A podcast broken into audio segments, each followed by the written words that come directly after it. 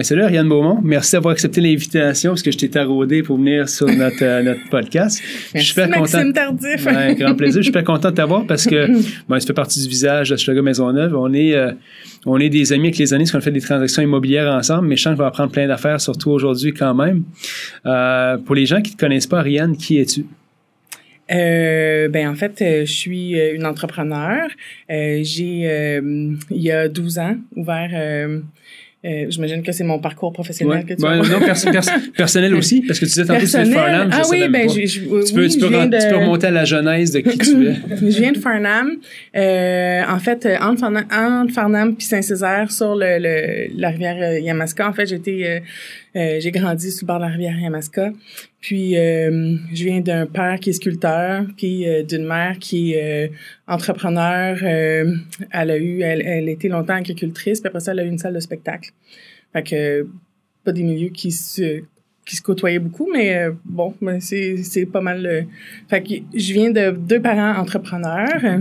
Puis j'ai étudié en art plastique au cégep. J'ai juste fait un deck en art plastique. J'ai arrêté. Comment tu dis je faisais du pain en plastique? Je sais même pas faire de pain. ah, c'est ça que oui, effectivement. Ouais. Mais non, c'est mon chum qui est boulanger.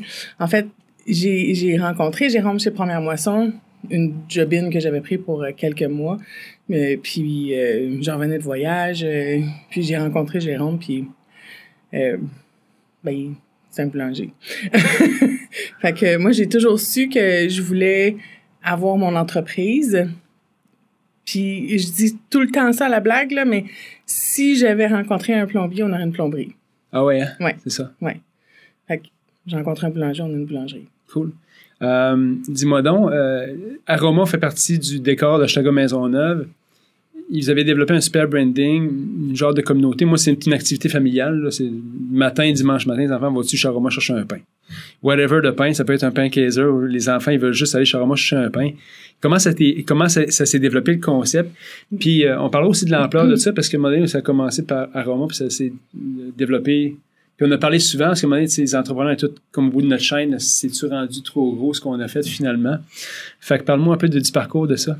Ben en fait, l'idée de la boulangerie, euh, je vais dire, elle est née, la première fois qu'on en a parlé, euh, Jérôme travaillait chez Première Moisson, moi j'étais en décoration commerciale, puis je c'est ça, je mijotais sur un projet d'avoir mon entreprise, puis j'aurais aimé ça travailler avec Jérôme sur un, projet.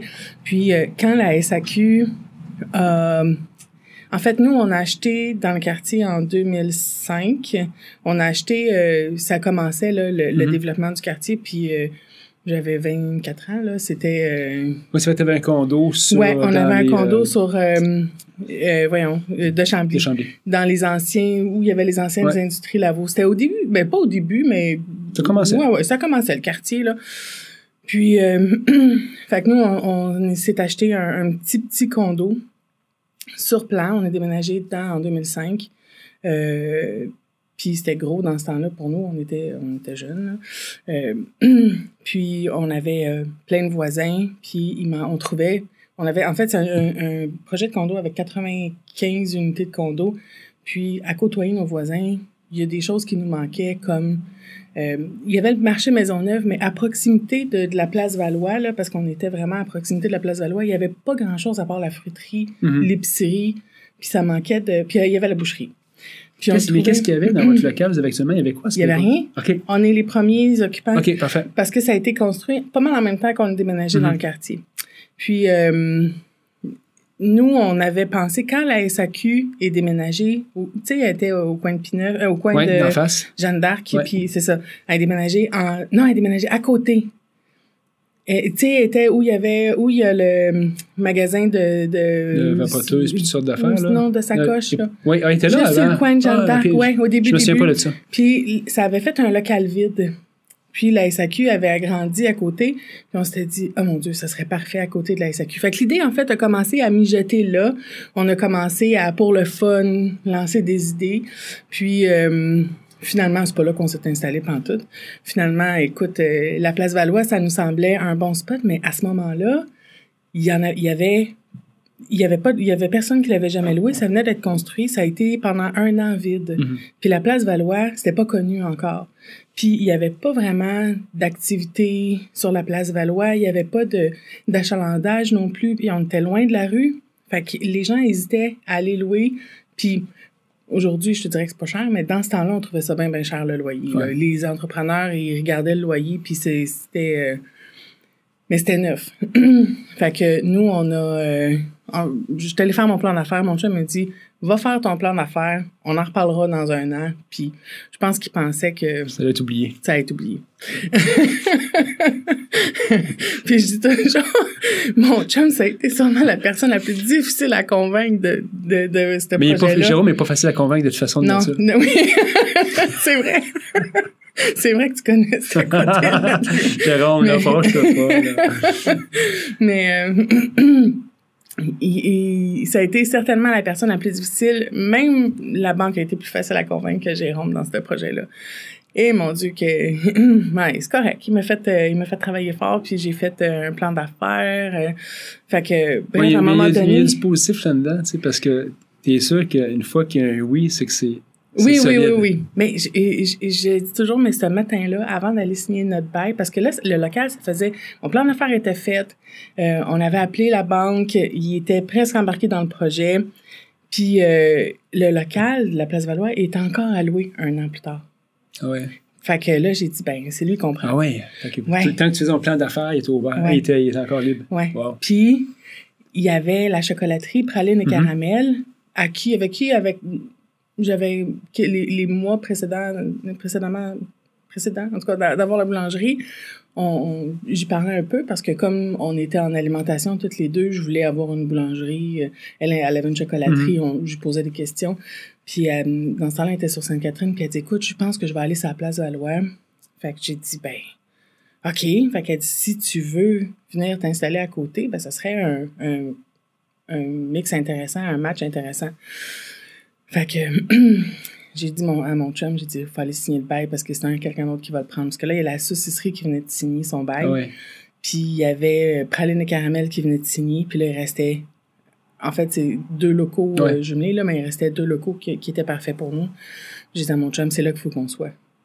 Puis le, le matin d'aller signer le bail, il me dit encore, rien, on n'est pas prêt. Dans dix ans, mais pas là, là. Je sais pas ce qui est arrivé dans la journée. Je pense que je l'ai embarqué dans le char, j'ai attaché, je l'ai attaché, puis je sais pas ce qui est arrivé, mais on l'a signé. Ah ouais, hein? Ouais, puis après ça, Wow. c'était parti. Ouais.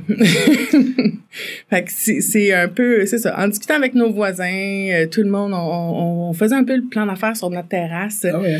Fait que, puis c'était drôle parce que ce, ce condo-là, on était, on avait une terrasse avec tous les voisins autour de nous, puis les gens venaient prendre des cafés sur ma terrasse, euh, venaient prendre une bière le soir. Fait que vraiment, là, je l'ai, je l'ai faite en C'est, consultant c'est, ce mes bébé-là, voisins. ce bébé-là est né dans le quartier. Oui, Ah absolument, absolument. Puis c'est pour ça qu'on l'a appelé Aroma parce que c'est vraiment, c'est vraiment ici que ça a pris naissance. Le, le Homa, c'est pas pour être snob, c'est pas pour euh, vouloir mettre les pauvres dehors. euh, c'est vraiment parce que ça se dit mal.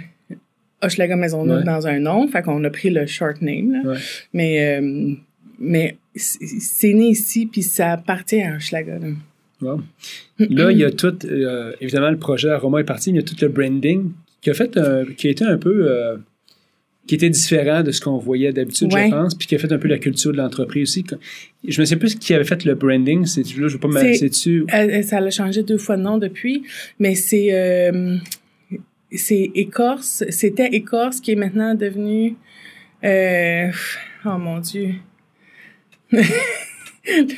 Faudrait que je regarde. les- Ouais. Je sais pas parce qu'ils ont changé de nom, euh, mais c'est à ce moment-là c'était Écorce. euh, Atelier créatif ou euh, je me souviens plus là, en 12 ans ça l'a changé comme trois Mhm. fois de, de nom mais c'est une super euh, une, une super belle boîte de design puis euh, on avait déjà un design à la base on avait demandé à un ami de, de nous faire un, un design puis euh, quelques mois après l'ouverture on s'est dit il me semble que ça nous prendrait des sacs il me semble que ça nous prendrait fait qu'on est allé voir Écorce parce que j'avais une copine qui travaillait là, là. Mhm.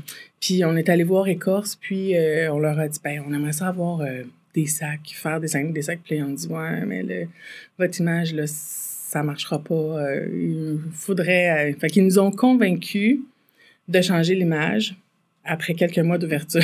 Ah oui, hein? ouais, parce que le logo, c'était pas ça au début. Puis, euh, puis on a décidé, on n'avait pas d'argent à ce moment-là, vraiment pas. On a quand même décidé de, de- d'investir là-dedans. Puis honnêtement, c'est le meilleur investissement qu'on a fait C'est à ce important. Je vais, parler de, je vais parler de ça, Ouais. branding. Mais euh, c'est le meilleur investissement qu'on a fait. Je pense que on, Aroma serait pas ce qui est aujourd'hui si on n'était pas passé par là. Ah ouais, hein? Si on n'avait pas décidé de prendre cette décision-là. Puis je te le dis, quand on l'a fait, ça nous avait coûté 10 000 pour le design.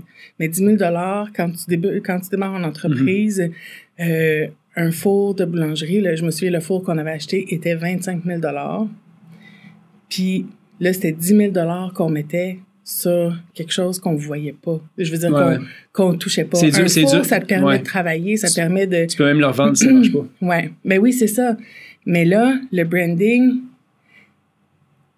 on, le savait qu'il il fallait le faire. Comme on avait compris qu'il fallait le faire, mais euh, c'est ça, les moyens financiers n'étaient pas tout à fait là, mais on l'a, on, on sait, euh, de toute façon, les cinq premières années d'une entreprise, euh, ça n'existe pas des moyens financiers. Là. Ouais. Fait que, fait qu'on avait quand même décidé d'y aller. Puis euh, on a, euh, on, finalement, c'est ça, c'est le meilleur, euh, c'est le, le, le meilleur investissement qu'on a fait. Puis tu sais, c'est de, de faire affaire avec des professionnels, ça fait que le logo encore aujourd'hui, il a pas l'air, Intellectuel. ouais, il a pas l'air démodé Ouais. ou, tu sais, on on n'a pas l'air figé dans le temps. Ouais. Parce que souvent, justement, c'est un, c'est un aspect en tant qu'entrepreneur de revoir l'image, puis il y a shortcut de dire, ben, je vais sous-traiter, puis mettre ça sur des. Il y a, il y a différents sites qui existent pour ça. Mais le processus créatif, puis est-ce que tu as été impliqué dans le processus créatif de, du logo, de ce qui a été finalement Ben, mis de l'avant? C'est sûr qu'ils sont allés avec nos euh, un peu no- notre euh, nos valeurs, nos valeurs, notre vision de notre entreprise. Ils nous ont suggéré des choses, mais euh, oui, on a, je veux dire, eux autres, ils nous ont pitché plein de trucs. On a, on a, on a fait des choix. Ils sont retournés avec ça. Fait que ça a été un long. Je pense que ça a pris un an. Ah oui, hein? Ouais, ça a été long quand même. Wow. Intéressant. Je Ouais. Moi, ce qui m'impressionne dans, dans ta business, parce que c'est le défi, de, de- je pense, de beaucoup d'entrepreneurs, c'est la gestion de personnel. Ah oui. Parce que là, toi, tu en as du personnel. Tu combien d'employés? Ben, euh, en fait, parce que en 12 ans, on a maintenant trois, euh, trois emplacements, deux boutiques, euh, mais qui, qui font leur production. Puis on a maintenant la shop qui est un endroit qui produit pour tout ce qui est commercial, tout ce qui, ce qui va à l'extérieur, en fait. Puis les trois ensemble, ça fait 150 Ah, employés. tabarnak. OK, ouais. Non, je savais Ouais. pas que c'était autant que ça, là, Ouais. mais ouais, les trois ensemble, ça fait 150 employés. est-ce que c'est le plus grand défi d'un entrepreneur? Est-ce que c'est la gestion de personnel? C'est oui. Puis je pense que tout le monde va le dire. Hein. Pour vrai, euh, tous les entrepreneurs à qui je parle, notre plus grand défi, c'est ça. OK. C'est c'est rare que c'est pas ça. Comment est-ce que tu as trouvé, réussi à trouver une certaine stabilité à travers ça sur la gestion, euh, comment la, la- la rétention des employés? T'as-tu finalement, parce qu'on s'entend qu'au bout de plusieurs années, il y a du monde qui vient, il y a du monde qui part, tu fais des réflexions sur comment avoir une rétention. T'as-tu, t'as-tu finalement, t'es-tu venu à bout de ça à ce moment-ci? Tu es encore en réflexion sur comment, euh, faire une bonne gestion d'employés? Puis je, je te demande Ben, parce qu'il y a un paquet de monde qui vont se poser la question. Ouais, hein. mais on est toujours. euh, c'est sûr que ça, ça, ça évolue avec les années. Quand on a commencé il y a 12 ans, on était Jérôme, moi et quatre employés.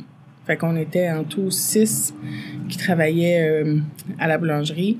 Euh, puis bon, il a fallu commencer à engager du monde, mais les- premières années, c'est sûr que Ariane puis Jérôme étaient toujours sur place. Ariane puis Jérôme travaillaient tous les jours dans leur entreprise, donc les gens venaient travailler pour Ariane et Jérôme. Nos employés, Mhm. c'était devenu Ouais, ouais, nos exact. amis.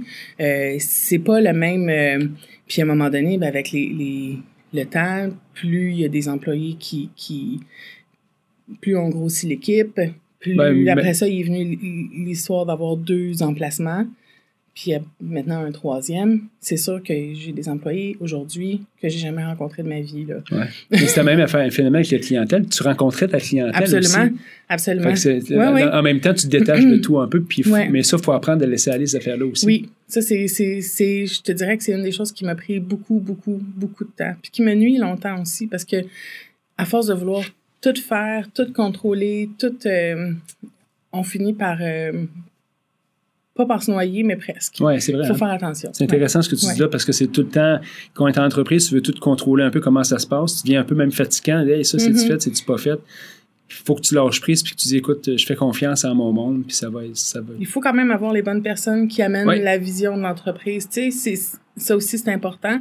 Mais quand tu as les bonnes personnes, il faut apprendre à les laisser. euh, Puis ce sera pas tout le temps comme moi j'aurais fait, mais c'est pas parce que moi je l'aurais pas fait comme ça que c'est pas une... C'est ça qu'il faut apprendre à se dire, en fait. Que je pense, je, pas je te dis, je suis que- normal. Oui.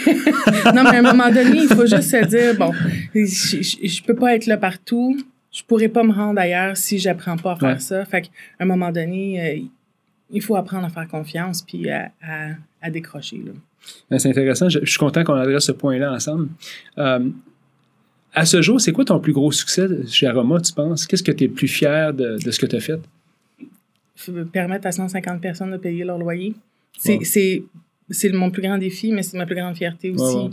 Puis euh, on n'a pas fini tantôt sur ça, mais maintenant on a une directrice RH, puis c'est cette personne-là qui m'amène à Ah, ok, ok, ok. T'sais, fait qu'on peut travailler. Maintenant, on travaille sur le bien-être de nos, de, de nos employés. On n'est plus juste à essayer d'embaucher des gens. On a quelqu'un qui le fait. Là. Fait Wow. que- et c'était juste pour finir la. Ça, a été, ça, ça a été euh, une chose que tu as dû faire, j'imagine, engager quelqu'un spécifiquement oui. pour ça. Mais puis- même euh, euh, au début, on ne sait pas. Mais quand on est petit, on peut pas, on peut pas se dire, hein, je, je vais m'engager un, un directeur RH. Là, je veux dire, il n'y a, pas. euh, mais avec le temps, tu te rends compte que toute l'énergie que tu mets là-dessus, c'est souvent de l'énergie perdue parce que comme on n'est pas des professionnels, ben on finit par un peu à, à- improviser là-dessus, Ouais, ouais. effectivement. Puis on fait des mauvais choix.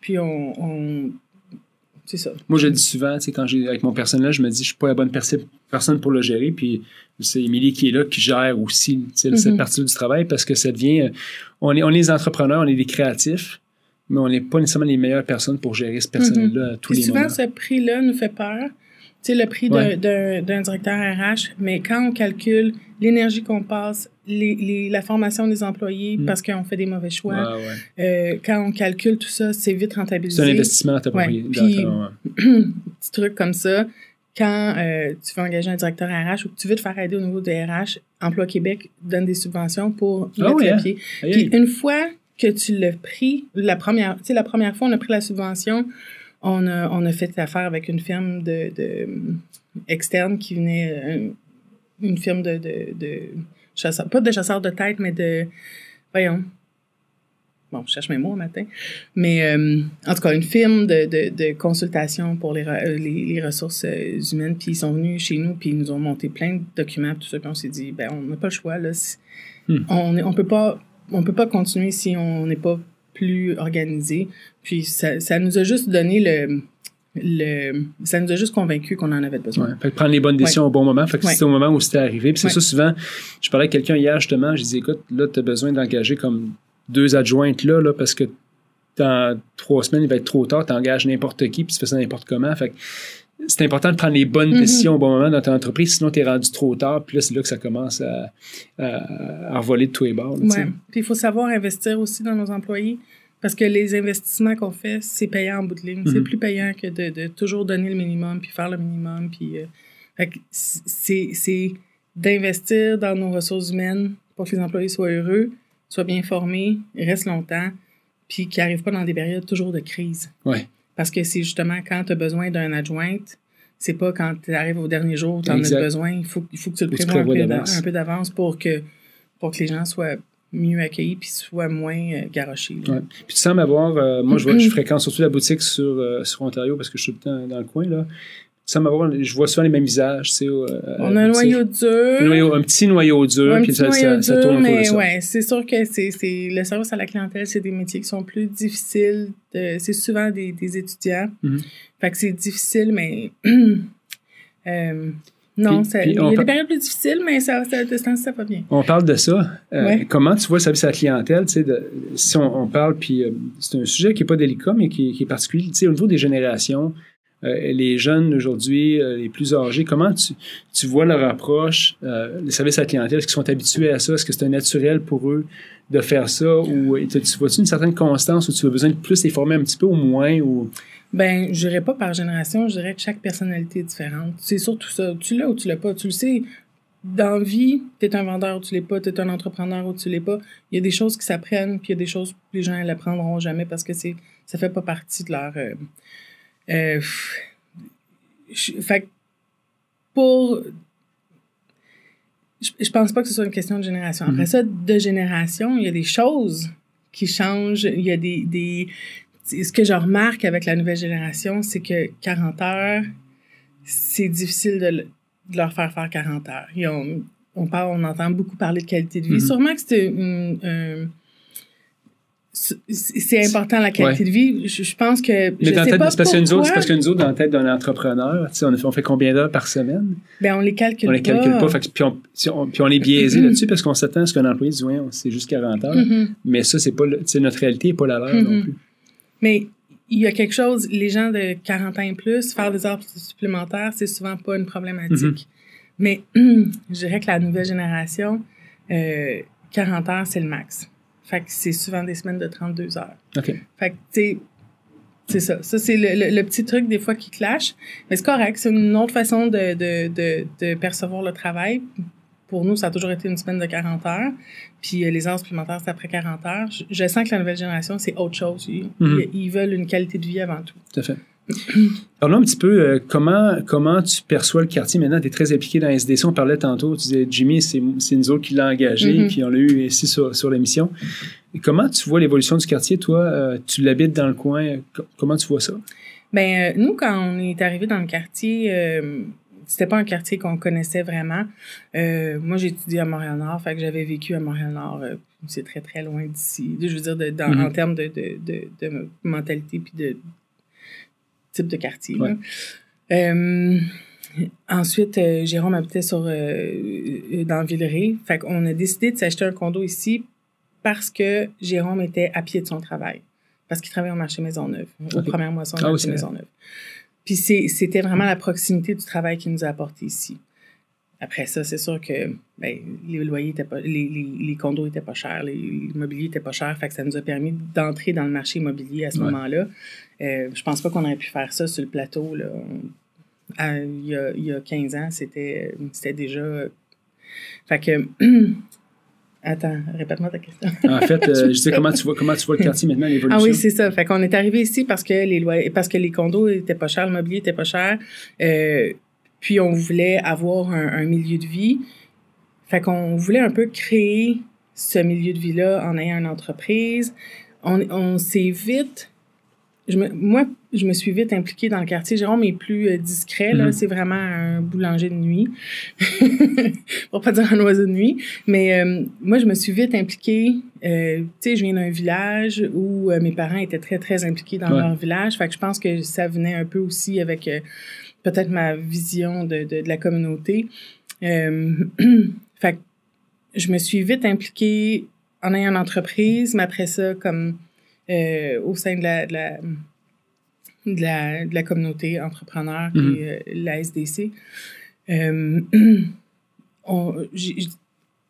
pour moi, là, c'était important d'avoir plus qu'un endroit où vivre, c'est d'avoir j'aime ça, sortir de chez nous, pouvoir aller à, pied, faire les commissions, pouvoir maintenant, on peut aller au restaurant à tous les soirs un, restaurant différent.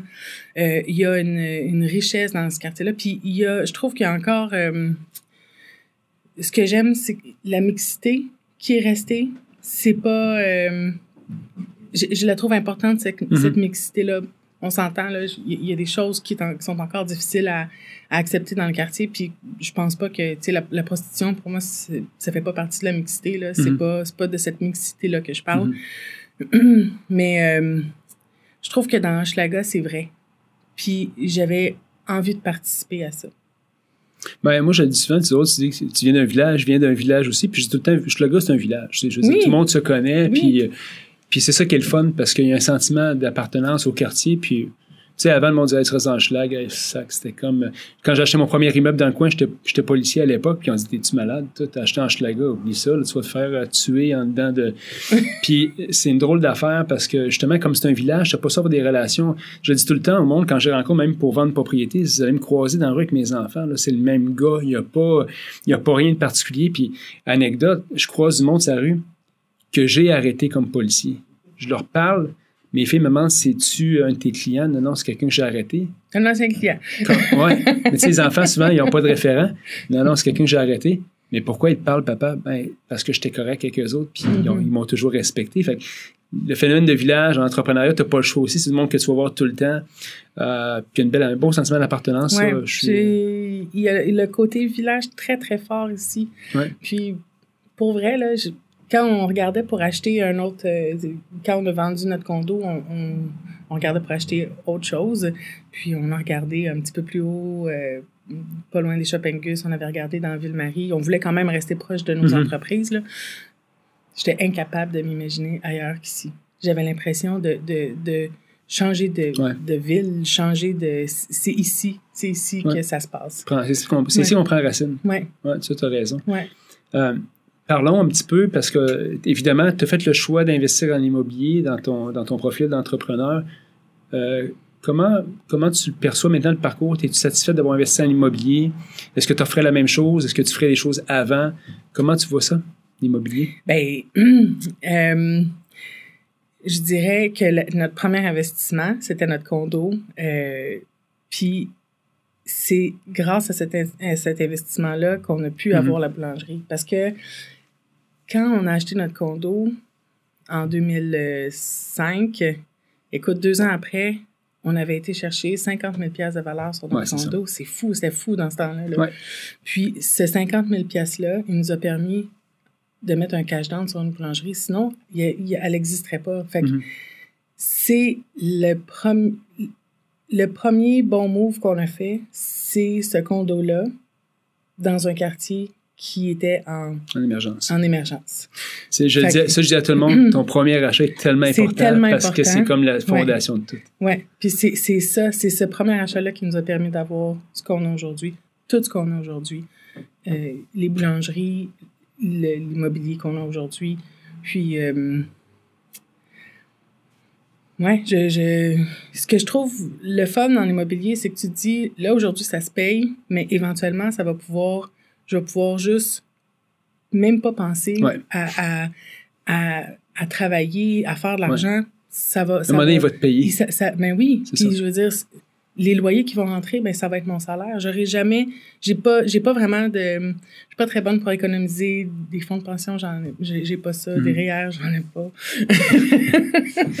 Mais l'immobilier, c'est des, économies forcées, Ouais, je dis à ouais. tout le monde. Puis des fois, je parle à des clients, puis ils ne comprennent pas. Je leur dis, ça se peut que ton bloc il te coûte un peu de ta poche à toi et moi, parce qu'ils ne sont, sont pas nécessairement Mhm. rentables. Les loyers n'ont pas suivi nécessairement l'augmentation de valeur. Mais s'il t'en coûte euh, 500 pièces par mois, puis il prend 1000 pièces de valeur, tu es, dans le positif là, Mhm. automatiquement. Puis tu l'as vu, la dernière transaction qu'on a faite ensemble, ben, c'était le prix du marché. C'était Mhm. pas, pas cher, c'était le prix du marché, puis tu l'as acheté parce que c'était contextuel, c'était ton voisin. Mais avec du- en rétrospect, ça fait combien de temps de ça? L'année passée? Bon, est-ce que finalement, euh, quand tu le regardes, ça a pris de la valeur? Ben oui, je veux dire, en un an, c'est sûr, là, on a calculé à peu près, euh, mon chum il aime ça faire ses calculs, de, mais on est à peu près à 11 de, de, de valeur qu'on a pris en un an. Ouais, c'est fou, là. C'est fou. C'est fou. C'est fou. On l'a. Puis à chaque fois qu'on achète quelque chose, on dit toujours ah c'est un peu trop cher. Ouais. C'est un peu trop cher. Mais il faut jamais se dire ça Hmm. parce que le un peu trop cher aujourd'hui, demain, c'est ça va être un bon. C'est un bon deal pour demain. Oui, exactement. Fait qu'il faut jamais penser à aujourd'hui, est-ce que c'est trop cher? C'est sûr que si c'est vraiment trop cher par rapport au marché, il y a, il y a- il y a comme une, Ouais. une limite, mais il faut- Si tu achètes le bon produit à bonne place, moi, j'ai l'immobilier, tout ce que tu as à faire, euh, si tu n'as pas pris assez de valeur, attends un petit peu plus longtemps. Puis là, un petit peu plus longtemps, on l'a vu, euh, même les. euh, tu sais, je vois les condos présentement sur la région que l'an passé, j'ai de la misère à vendre ça 250 000, puis là, ça prend, c'est rendu à 300, 325 000 Mhm. comme ça. Fait que le marché immobilier, c'est, l'avantage, investissement passif, tu t'en occupes moins qu'une boulangerie, du moins, fait que ça, ça diversifie le portfolio. Puis pour les, les vieux jours, ben, il n'y a Mhm. rien Mais c'est sûr que c'est notre valeur stable. Ouais, exact. Parce que la boulangerie, on ne sait jamais ce qui peut arriver. Mhm. On ne sait jamais. Est-ce que ça te stresse des fois, en tant Euh, qu'entrepreneur? oui. Parce Oui, qu'on tous les jours. On se réveille la nuit. Tous les jours. On se réveille la nuit en pensant Oui, à ça. Ben oui, tu sais jamais ce qui va arriver. Mais l'immobilier, c'est là. Ouais. C'est c'est comme, depuis qu'on a de l'immobilier, je me dis toujours, au moins, on a ça. Je pense que c'est, euh, c'est drôle parce que je, je pensais pas parler de ça aujourd'hui avec toi, mais on est drôle, les entrepreneurs. hein. On pense tout le temps que c'est la dernière fois qu'on va avoir du succès, c'est là. Tu sais que ça va, à un moment donné, ça va planter cette affaire-là, ça Ben, fonctionnera parce pas. que euh, je sais, mais je, je- ça fait 12 ans que j'ai ce sentiment-là. OK, là, ça marche, mais Quand est-ce qu'ils vont se rendre compte que, ça marche pas, cette affaire-là? C'est ça. Non, mais c'est- c'est c'est un peu le... C'est le syndrome de l'imposteur. Oui, c'est ça, j'allais dire. C'est un peu le syndrome de l'imposteur. hein, n'a pas de bon parce qu'on a toujours l'impression que on l'a eu parce qu'on a été chanceux. Ouais, ouais. Tu sais, on est comme... Je trouve que les entrepreneurs ont souvent de la misère à ça. Je l'ai eu parce que j'ai travaillé pour... Ouais. Tu sais, les gens nous disent souvent « Ah, t'es chanceux, t'es chanceux. » T'aurais pas fait les heures que j'ai faites. C'est ça. Mais mais il y a quand même... Tu sais, on en voit des entreprises qui se plantent. Mhm. Bien souvent, je me dis, ouais, ben, c'est sûr, parce que moi, si j'avais été élu, j'aurais fait ça. de même. Je me dis ça dans ma tête, là, je le garde pour moi. Ouais, ouais. Mais tu sais, ça arrive des entreprises, des entreprises qui ferment, tu te dis, ouais, ben, c'était inévitable. Mhm. Mais euh, ça arrive des entrepreneurs, tu te dis, mon Dieu, qu'est-ce qui est arrivé comme bad luck pour que ça plante? Tu sais, c'était une belle entreprise, il y avait, euh, ça semblait bien géré. Fait il y a toujours cette crainte-là de si jamais il m'arrivait quelque chose que je contrôle pas. Ouais, puis je pense que tu dis tantôt, l'autre phénomène qu'il y a, c'est que on est conscient qu'on est responsable de du monde, comme une famille. hein. Tu sais, écoute, ici, je le dis souvent en tant qu'entrepreneur, il y a deux affaires, c'est que tu veux qu'il y ait assez, euh, de, de, de subvenir aux besoins de ta famille, ta famille, ta vraie famille nucléaire, puis ta famille de travail. Si t'es plus là, souvent le chef d'entreprise est plus là, ça se peut que ça aille pas mal moins bien, puis qu'il y ait du monde qui perd leur job. Puis ça, c'est des fois, c'est l'affaire que tu dis, OK, euh, c'est important que fait que la nuit, des fois, on se réveille, puis on, on, a- on, devrait avoir aucune inquiétude, puis on se réveille, on se réveille avec des choses qui n'ont pas rapport, puis on pense à ça, puis finalement. Mais j'avais entendu un entrepreneur, je me souviens plus qui, mais un entrepreneur de Québec qui avait dit Mon plus grand stress, c'est de devoir payer sans, euh, le nombre d'employés qu'elle Mm. avait, là, mettons 80 euh, hypothèques. C'est un, un peu ça qu'on fait. Quand on, on fournit des, des- du travail, c'est qu'on paye des hypothèques avec nos employés. C'est- des hypothèques, on n'en a pas juste une, Ouais. on en a pour tout le monde. Ouais. des fois, ça pourrait avoir des incidences graves si je perdais ou si je faisais pas attention Ouais, à l'entreprise que Mhm. j'ai. Ben, je voudrais, malgré qu'on est dans un contexte où c'est facile pour tout le monde de se trouver des travails, là, du Mhm. travail, dans un contexte de plein emploi, c'est pas comme s'il y avait une crise. euh, mais, euh, ouais. Ariane, euh, ben, je te remercie d'être venu aujourd'hui. Je te remercie en fait pour euh, la belle conversation parce que c'est le fun. Je t'ai dit, on se connaît, puis on se croise tout dans un contexte de quasiment de transaction immobilière. Des fois, on se croise sérieux, on se parle un petit peu. Mais euh, j'admire beaucoup ce que tu as, réussi à accomplir parce que on a parlé au début, avoir les employés, gérer une grosse compagnie, c'est quelque chose, pas donné à tout le monde, mais fils chapeau pour, pour, pour accomplir ça. Merci de ta confiance parce qu'on travaille ensemble en immobilier aussi. Merci. Mais je, je veux dire, s'il y a une personne que j'admire dans la vie, c'est toi. non, mais ça me fait rire que tu me dises ça. Je te jure, moi, c'est. que, parce que moi, je ne sais pas comment tu fais. Je, je, te- je- trouve, tu sais, ça me fait rire parce que c'est euh, euh, les machines. Là, Ouais. mais à chaque fois que je pense à toi puis qu'on parle de toi, parce que tu sais, on a des amis en commun, on se dit toujours, oh mon Dieu, Maxime, la machine, comment qu'il fait? Ouais. C'est comme le... le t'es- t'es- si j'ai une personne que j'admire pour faire tout ce qu'il fait, c'est toi, je sais pas comment tu fais pour réussir à faire tout ce que tu fais dans une journée ou dans un, une année, mais en tout cas... Ben écoute, euh, à force de côtoyer des toi. gens inspirants comme toi, pour vrai, ça... Ça me touche parce que j'ai la même admiration envers toi. Puis tu me disais tantôt en arrivant, Maxime, je suis pas une machine, c'est des athlètes. Euh, non, non, mais c'est parce que le but de l'émission au début, c'était pas que ce soit juste des athlètes. C'est que ça, moment donné, ça partit de cette tangente-là parce que bon, le monde qui nous suivait, c'était ça. Mais le but initial, c'était de rencontrer du monde comme toi qui ont parti de scratch puis ont fait quelque chose qui est assez phénoménal. Puis, puis moi, comme je dis, j'ai une, grosse admiration pour ça parce que gérer des, des différentes infrastructures des gens, c'est quelque chose que pour moi devient, très difficile parce que je suis pas fait comme ça. Moi, je suis un créatif un peu. Puis euh, je, je, réussis à bien m'entourer comme toi, mais quand tu grossis, ben là, c'est une grosse gestion. C'est Fait que- ça le truc, c'est ça la clé, c'est de bien s'entourer. Parce Mm. que pour vrai, je suis pas une bonne gestionnaire. Je me, je me suis jamais sentie comme une bonne entrepreneur, mais je On pense est, que on est jamais, des- on est jamais assez bon de J'ai des idées, puis le, le côté créatif, mais c'est surtout que les gens avec qui je travaille, les gens qui m'entourent, ben, ils je je réussis toujours à choisir des gens qui m'amènent plus loin. Ouais. C'est- Merci mille fois, Ariane. Eh ben merci. Puis on se revoit bientôt dans le quartier. De toute façon, tous les dimanches avec mes enfants. là. Ils me font rire, prendre un pain 15 heures. Je suis comme, ah, vraiment, on marche pour un petit, un petit pain. Ouais, c'est ça, Roma, ça fait partie du décor. Merci. Merci Maxime.